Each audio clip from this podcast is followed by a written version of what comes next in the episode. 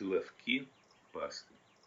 Свидетельство узников Соловецкого лагеря особого назначения. Читают сотрудники и сотрудница фонда Иофа. Иван Михайлович Андреевский. Катакомбные богослужения в Соловецком концлагере.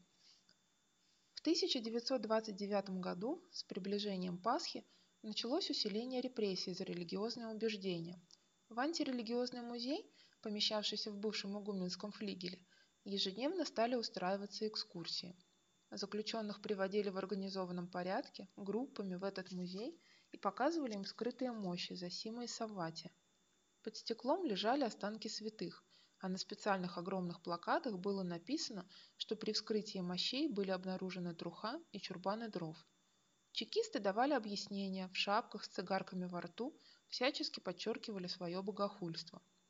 А по ночам, в великой тишине и тайне, рискуя быть пойманными и запытанными до смерти, пробирались в этот музей заключенные священники, монахи и верующие миряне и катакомбно молились. На Страстной неделе, вечером в понедельник, было объявлено по всем ротам, что молитвенные собрания категорически запрещаются – Всякий, кто будет замечен в религиозной пропаганде, то есть молитве, подлежит суровому наказанию. Также запрещалось печенье всяких куличей и вообще какое-нибудь особенное приготовление пищи в наступающие праздничные дни. День Светлого Воскресения был объявлен обыкновенным рабочим днем. Настроение у большинства заключенных было подавленное. Врачи, имеющие право давать освобождение от работ, были поставлены в очень тяжелые условия.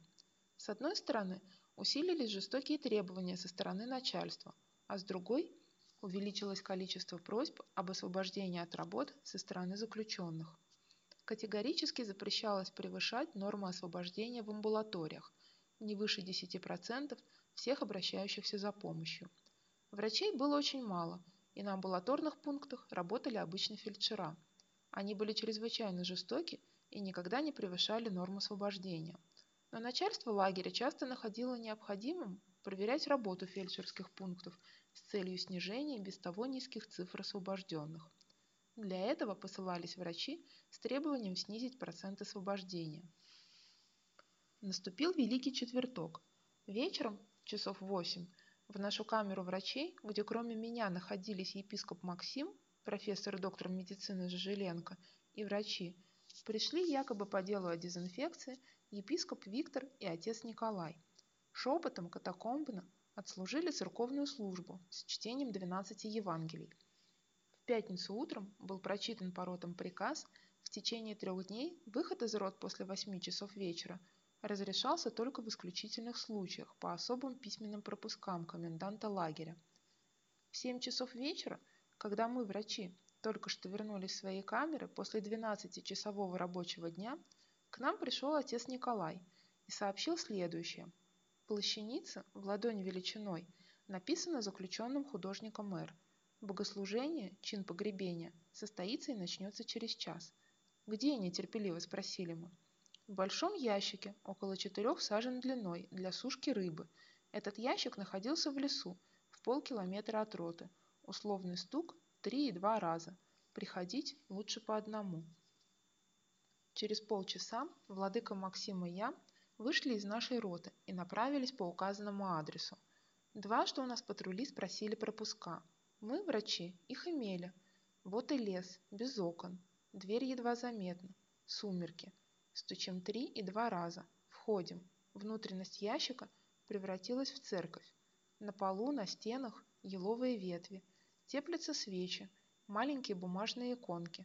Маленькая, в ладони величиной, плащаница утопает в зелени веток. Человек десять молящихся. Среди них владыка Виктор, Иларион и Нектарий, отец Николай, Митрофан, два студента, два незнакомых монаха. Позднее пришло еще человек пять. Началось богослужение, шепотом. Казалось, что тел у нас не было, были только одни души. Ничто не развлекало, и не мешало сосредоточенности молитвы. Я не помню, как мы шли домой, то есть в свою роту санитарной части. Заутренняя была назначена в нашей камере. В 11 часов вечера в субботу был обход лагеря комендантом со свитой. Зашли и к нам, в камеру врачей. Камера была убрана. На столе чистая белая скатерть. «Что, ужинать собираетесь?» – доброжелательно спросил комендант. «Да», – отвечали мы. «Ну, до свидания».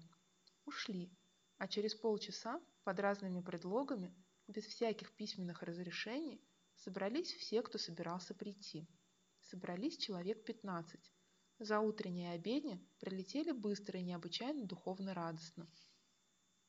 На столе были куличи, пасха, крашеные яйца, закуски, вино, жидкие дрожжи с клюквенным экстрактом, сахаром и содой. Около трех часов разошлись, а около четырех часов утра внезапный новый второй обход коменданта.